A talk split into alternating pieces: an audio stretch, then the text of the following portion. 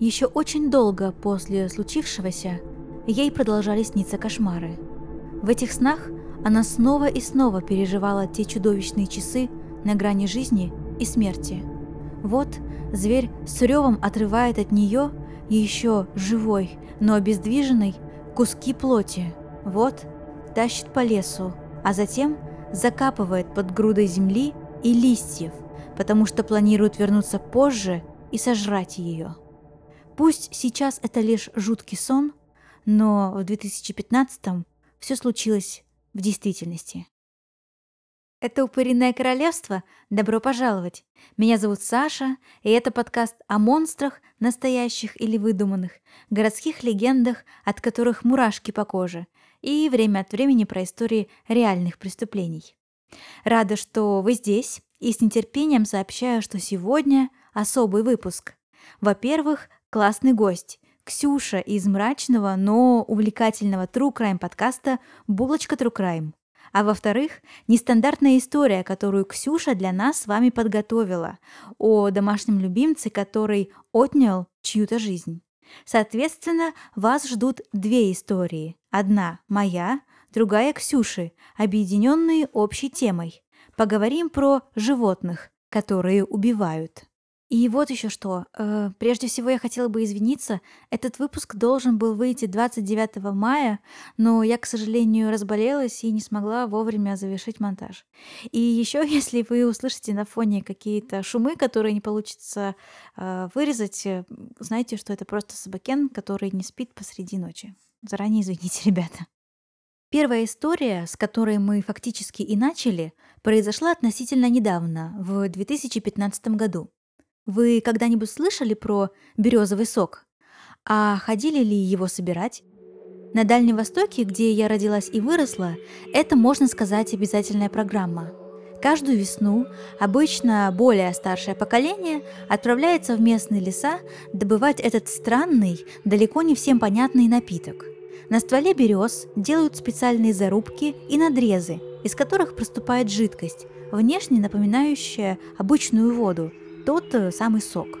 Считается, что он очень полезен и к тому же бесплатен. Поэтому-то, наверное, у него немало поклонников. 11 мая 2015 года Наталья Пастернак вместе с соседкой и подругой Валентиной Городецкой отправились за березовым соком в тайгу. Происходило это в окрестности города Тында, Амурской области, на Дальнем Востоке. Рядом с городом как раз располагается тайга, огромный, дикий и, конечно же, опасный лесной массив. Туда-то женщины и собирались. Отмечу, что героини этой истории были очень взрослые. Самой Наталье было 53, а Валентине Михайловне 85 лет. Они неоднократно ходили в тайгу, умели там ориентироваться и даже, если случалось заблудиться, умели сохранить холодный рассудок и не впадать в панику. Итак, Женщины, вооруженные тарой для сбора березового сока, отправляются в лес. Кстати, они ходили на одно и то же место за соком 15 лет, и от этого дня не ждали ничего особенного. Настроение у обеих было отличным. В весеннем небе сияло солнце, да и к тому же Наталье и Валентине в тот поход составила компанию собачка Натальи, Герда – ее, когда-то буквально размером с варежку, принесла домой дочка Наташи. Герда буквально в самый последний момент увязалась за хозяйкой. Так они и шли втроем. Женщины говорили о бытовых мелочах, шутили, обсуждали планы на лето. Дойдя до места сбора, разошлись по разным сторонам, недалеко друг от друга, и стали собирать урожай сока. Неожиданно Герда зашлась громким лаем. Наталья повернула голову в сторону шума. Следом раздался треск, и из-за кустов показалась гигантская, черная, вытянутая морда. Медведь пронеслось в голове у Натальи, и она в страхе побежала прочь. Пробежав буквально сто метров, она остановилась и стала окликать подругу, предупреждая об опасности. Женщина даже не рассчитывала просто так сбежать в панике, оставив пожилую соседку один на один с опасностью.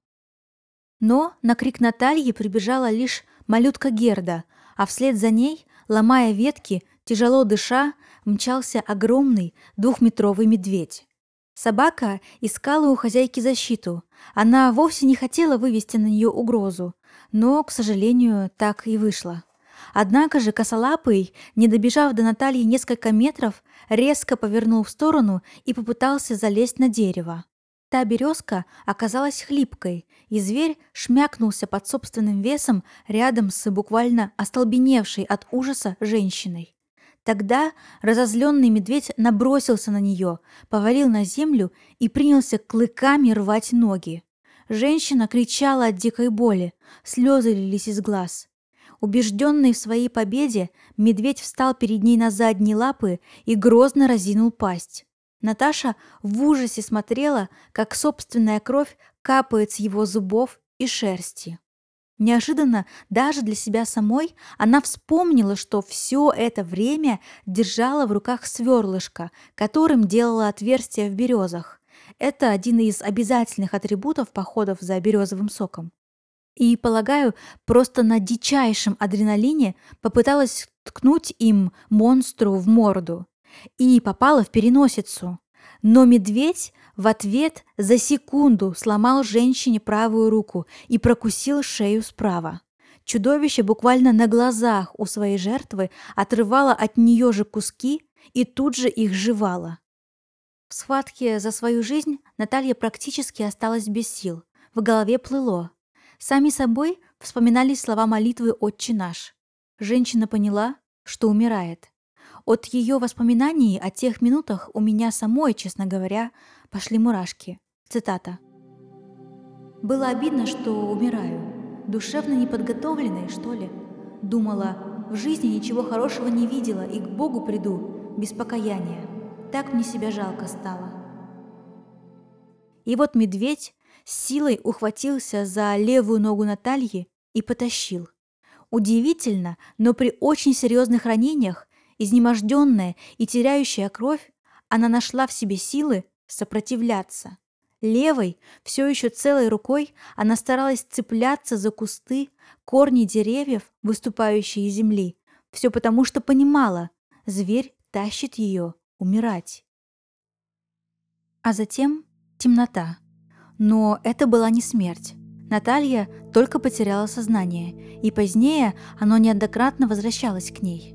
Например, словно сквозь толщу воды, она слышала лай Герды, шорохи и хруст, а затем снова выключалась.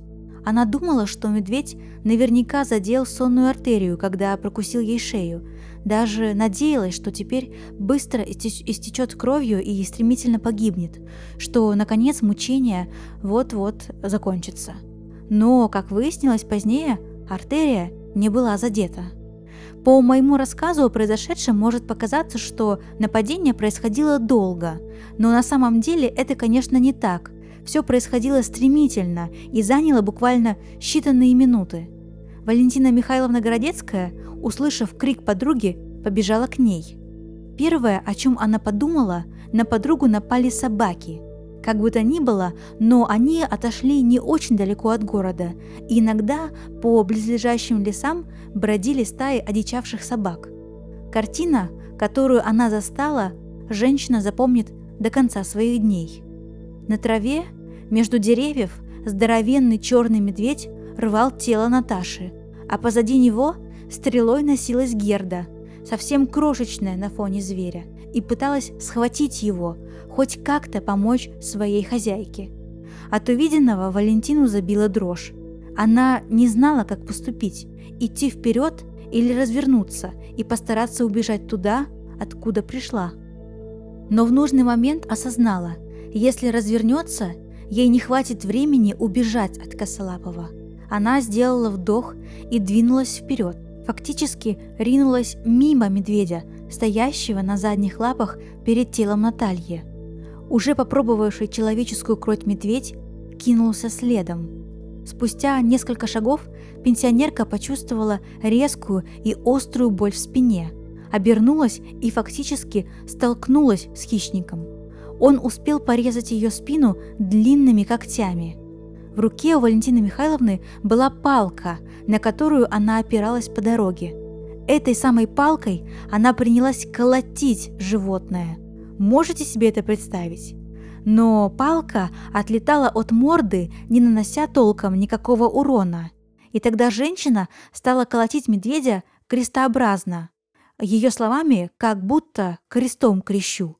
При этом вслух кричала молитву «Да воскреснет Бог!»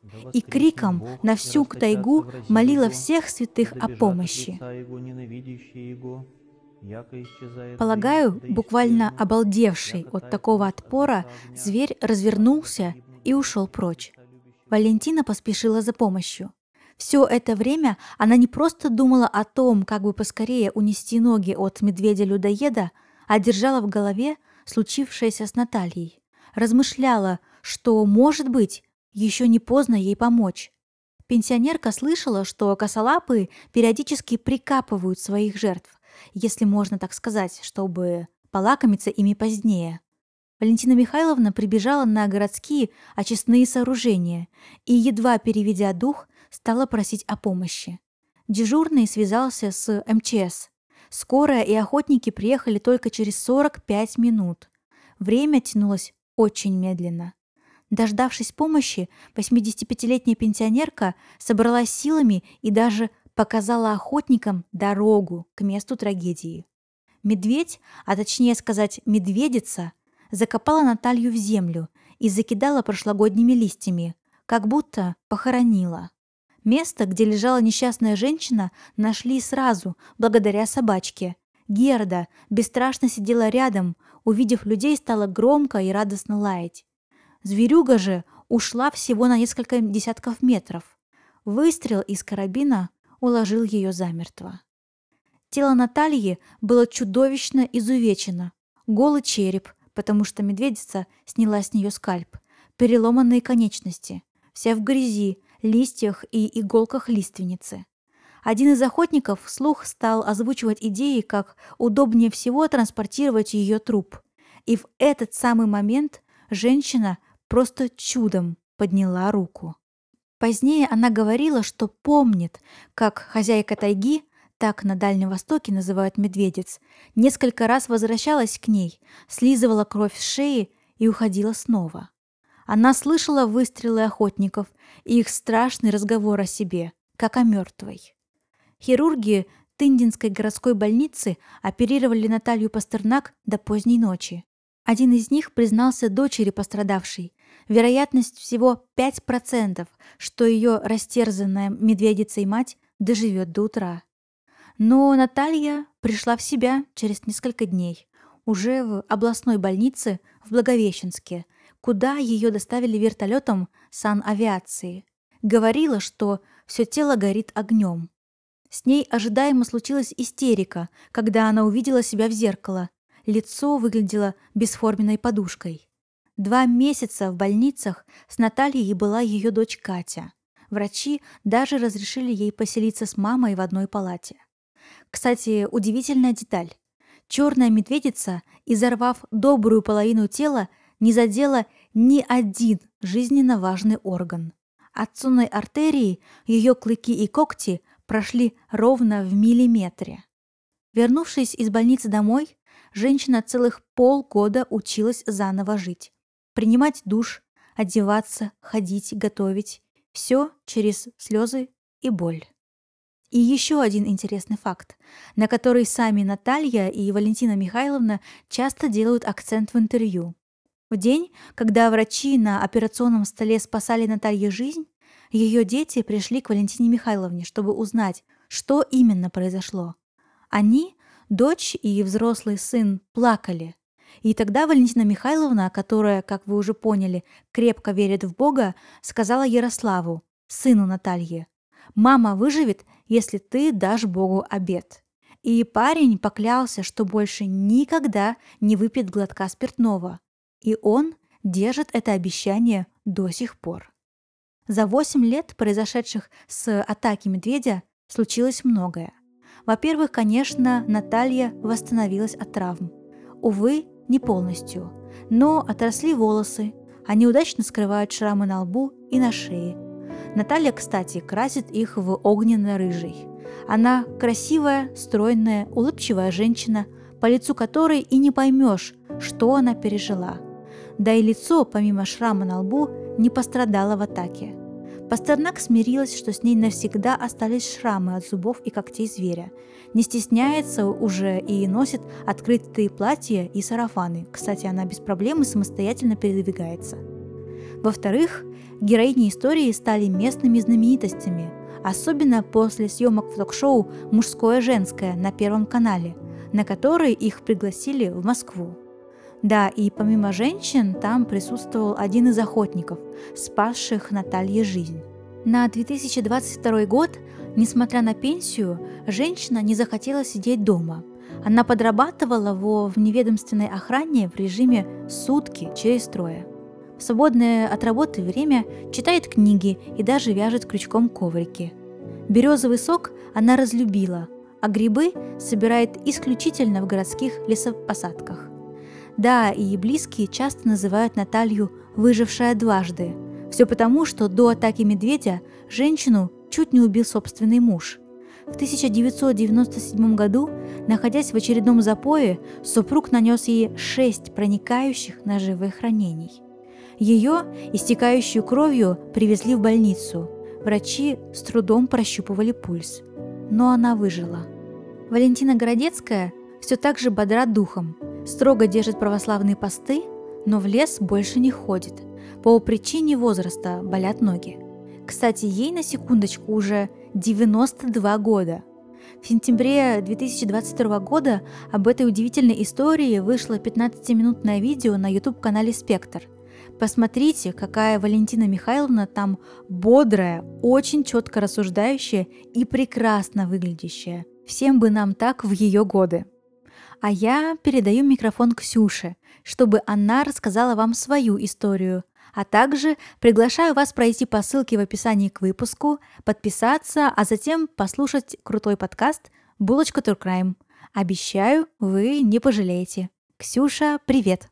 Привет, Саша и слушатели подкаста «Упыриное королевство». Меня зовут Ксения, и я ведущая подкаста «Булочка True Crime».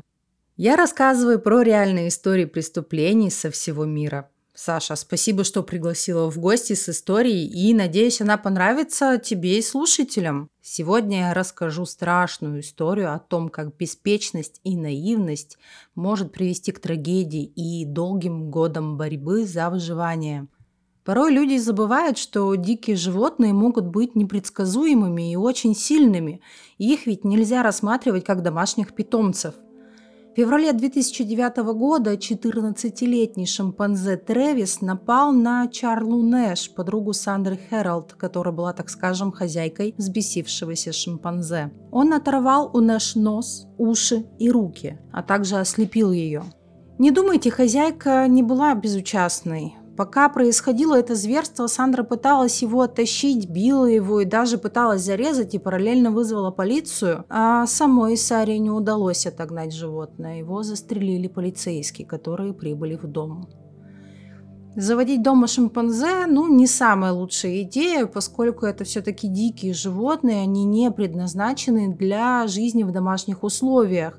И вот две главных причины, почему так небезопасно заводить шимпанзе дома. Во-первых, шимпанзе – это дикое животное. Они не обучены жить в близком контакте с людьми и обычно живут в группах в дикой природе. А когда шимпанзе вырастают, подрастают, у них могут возникнуть агрессивные непредсказуемые самые поведенческие проблемы, и они могут быть очень опасными для людей. Они могут ударить человека, покусать или просто из-за своей огромной силы случайно повредить его. В дикой природе шимпанзе используют свою силу, чтобы защитить свою территорию и ресурсы, и это также может привести к агрессии в домашних условиях. А во-вторых, когда шимпанзе вырастают и становятся уже взрослыми, они могут стать неподатливыми для дрессировки. Хотя шимпанзе иногда используются для развлечения в цирковых представлениях или даже для научных исследований, и их сложно обучить и контролировать, особенно когда они выходят из-под контроля своих владельцев. Это может привести к серьезным проблемам, а они могут появиться внезапно. Главный герой нашего выпуска это шимпанзе Тревис. Он родился не в самом легальном месте, это был, так скажем, домашний приют, тут я делаю кавычки, а, в штате Миссури в 95 году. И всего через три дня после его рождения его забрали у матери Сьюзи. Его усыновила семья Геральт, заплатив 50 тысяч долларов. История родителей Трэвиса тоже наполнена жестокостью. Шимпанзе Сьюзи провела большую часть своей жизни в зоопарке. Отец Трэвиса, Коко, был похищен в молодом возрасте в африканском тропическом лесу и вывезен в США в зоопарк. Коко и Сьюзи остались в Миссури, а через 6 лет они предприняли попытку побега. Они побежали к соседнему жилому комплексу и бросились на машину, полную мальчиков-подростков, которые подъезжали к их подъездной дорожке, к дому. К счастью, в машине было оружие, и один из подростков вытащил его и выстрелил. В целом я против того, чтобы у простых гражданских было боевое оружие, чтобы они могли им владеть просто вот так, как это может происходить в США. Но когда я читаю такие истории, я такая думаю, как хорошо, что можно. Итак, подросток достал этот дробовик, произвел выстрел, и этим выстрелом он убил Сьюзи. Коко снова поймали и отправили в зоопарк. Трэвис воспитывался как своего рода получеловек-полупитомец. Одевали его как ребенка, он путешествовал с Геральдами, ходил с ними по магазинам и оплачивал свое воспитание, проводя большую часть своей молодости, сдаваясь в аренду для телешоу и рекламы. Сначала Трэвис был звездой местного масштаба, но через некоторое время он стал звездой федерального значения, что привело к рекламе в Coca-Cola и Old Navy. Он играл там роль Гиллигана, крутящего педали на бамбуковом велосипеде, прикрепленном к пальмовой ветви. Он снял телевизионный пилот для ток-шоу с Майклом Муром и Шерил Кроу и появился на шоу Море Повича. Зарабатывал он много, и поэтому и образ жизни у него был соответствующий в роскоши. Филе миньон, хвосты лобстеров, шоколад линд, мороженое, бокал вина вечером. Несколько раз в неделю его купали в ванной его родители. Ванная была наполнена душистой водой, пеной, его там мыли, растирали, делали массаж. А еще у Тревиса был собственный массажист. Он делал вообще все, что хотел. Его научили водить машину и позволяли водить корвет по длинной подъездной дорожке. По близлежащим дорогам туда и обратно он рисовал картины, абстрактные, красочные каракули, которые висели на холодильнике. Когда он не рисовал и не играл со своими плюшевыми игрушками и трапециевидной перекладиной, он мог просматривать интернет или брать даже пульт телевизора, погрузиться на диван и начать переключать каналы. Ему кстати, очень нравилось чистить зубы ирригатором. Пока он был ребенком, Трэвиса можно было сдерживать. Но, как и человеческие дети, шимпанзе вырастают и имеют собственный разум.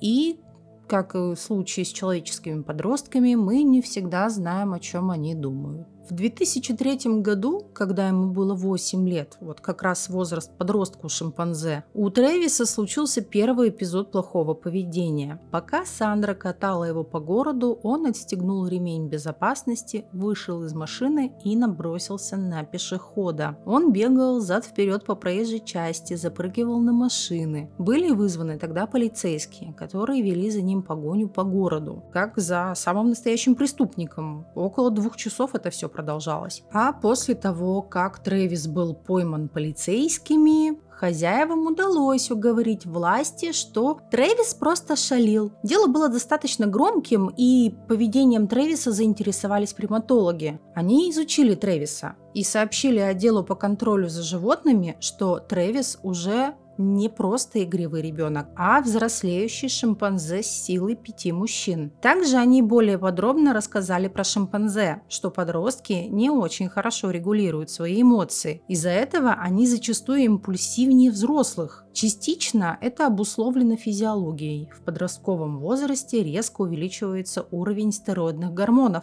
в организме. Это кортизол и тестостерон. И они могут сильно влиять на поведение.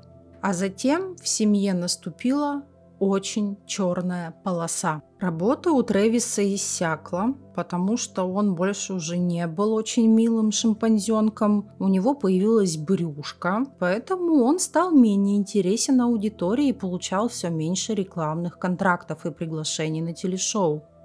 Деньги начали стремительно в семье заканчиваться. Следующим ударом было то, что, так скажем, сестра Тревиса, то есть э, дочь семьи Геральдов, настоящая человеческая дочь, она погибла в автокатастрофе. А отец семейства внезапно умер от рака, оставив их двоих, то есть Сандру и Тревиса, одинокими и лишенными многого семьи, доходов, и, естественно, они оба задепрессовали. И вот мы переходим к основным событиям, когда Трэвис сорвался. Тот февральский день Трэвис сел за обед и ел он рыбу с жареным картофелем и потягивал чай из кружки в оранжевую и желтую полоску. Но потом он начал волноваться. Сандра дала ему ксанакс, чтобы он подуспокоился, но внезапно Трэвис встал из-за стола и двинулся в коридор. Он включил свет и взял ключи из ключницы и вышел за дверь. Сандра пыталась загнать его обратно внутрь, но у нее ничего не получалось. И она решила позвонить своей подруге Чарли Нэш, которая хорошо знала Трэвиса, и попросила, чтобы она приехала к ней на помощь чтобы она вот помогла ей успокоить Трэвиса. Когда прибыла Чарла, Трэвис напал на нее. Сандра выбежала и начала бить Трэвиса лопатой по голове, но тот продолжал разрывать Чарлу на части. Сандра даже несколько раз ударила кухонным ножом Трэвиса, но он не останавливался, он продолжал отрывать куски плоти от женщины. В какой-то момент он отвлекся от э, своей жертвы и повернулся к своей, так скажем, матери и так на нее посмотрел, что Сандра развернулась, подбежала к своей машине и заперлась в ней, набрала 911. Когда прибыл первый полицейский, Трэвис, шатаясь, подошел к полицейской машине и открыл дверь. Офицер пошатнулся, он изо всех сил пытался достать пистолет из кобуры. Его тело прижалось к бортовому компьютеру на центральной консоли авто. Трэвис уставился на машину и обнажил окровавленные зубы, и он был весь в крови. Одним быстрым движением офицер наконец достал пистолет и произвел четыре выстрела. Трэвис отшатнулся, завизжал, описался и убежал. Офицер вышел из машины и увидел картину из фильма ужасов. Куски скальпа и пальцев валялись по двору. Он медленно подошел к телу, обрубком того, что вот осталось от руки, Чарла Нэш потянулась к его ноге. Чарла была жива. Когда вторая группа офицеров отправилась э, в лес на поиски Тревиса, то они его там не нашли, потому что Трэвис вернулся и через задний ход незамеченным вбежал в дом. Он оставил за собой кровавый след. Он прошел через кухню, спальню, в свою комнату. Он схватился за спинку кровати и умер. Травмы Чарли Нэш были огромными. Трэвис откусил ей веки, нос, челюсть, губы и большую часть кожи головы. Он сломал почти все кости на ее лице. Он полностью оторвал одну ее руку и практически э, разорвал остальную вторую руку на многие кусочки. Он, что естественно, ослепил ее, потому что глаза он у нее вырвал. Трэвиса кремировали, а когда умерла Сэнди Хэральд, его прах был похоронен в гробу вместе с ней. За те годы, прошедшие после нападения, Чарли сделали несколько обширных операций, включая реконструкцию лица, Надежды на восстановление зрения уже нет, то есть она осталась слепой до конца своей жизни, она до сих пор жива, и у нее нет рук. Эта история, которую я вам сегодня рассказала, это не только страшная история о трагедии отдельно взятой семьи, отдельного взятого какого-то человека. Это намного больше. Это трагедия вот в истинном смысле этого слова. Это как нравоучительный рассказ о человеческом таком состоянии, о высокомерии, самонадеянности владеть другими животными, принадлежащими к их собственным семьям, в их собственных естественных домах, нашей слепоты к их природе и к нашей собственной слепоте, и крушение, разорение, которое неизбежно последует, если мы не перестанем так делать. И это лишь одна история из многих таких же трагических историй. Также эта история показывает, насколько опасно заводить дома шимпанзе, ну и других диких животных. Такие животные не предназначены для жизни в домашних условиях, и их дрессировка может привести к необратимым последствиям. Конечно, шимпанзе могут быть привязаны к своим хозяевам и любить их, но при этом они могут быть опасными и непредсказуемыми. Лучше воздержаться от домашнего содержания любых диких животных и оставить их в своей природе, где они могут наслаждаться своей жизнью и выполнять свои природные инстинкты. Вот такая вот история, ребят. Спасибо, Саша, что пригласила в свой подкаст. Надеюсь, эта история вам понравилась. Она достаточно таки поучительная. Пока-пока. Что ж, вот такие две, не похожие друг на друга истории вы сегодня услышали. Спасибо за ваше время и внимание. И отдельное спасибо Ксюше за то, что пришла в гости. Жду вас всех в новых выпусках подкаста «Упыриное королевство». Пока!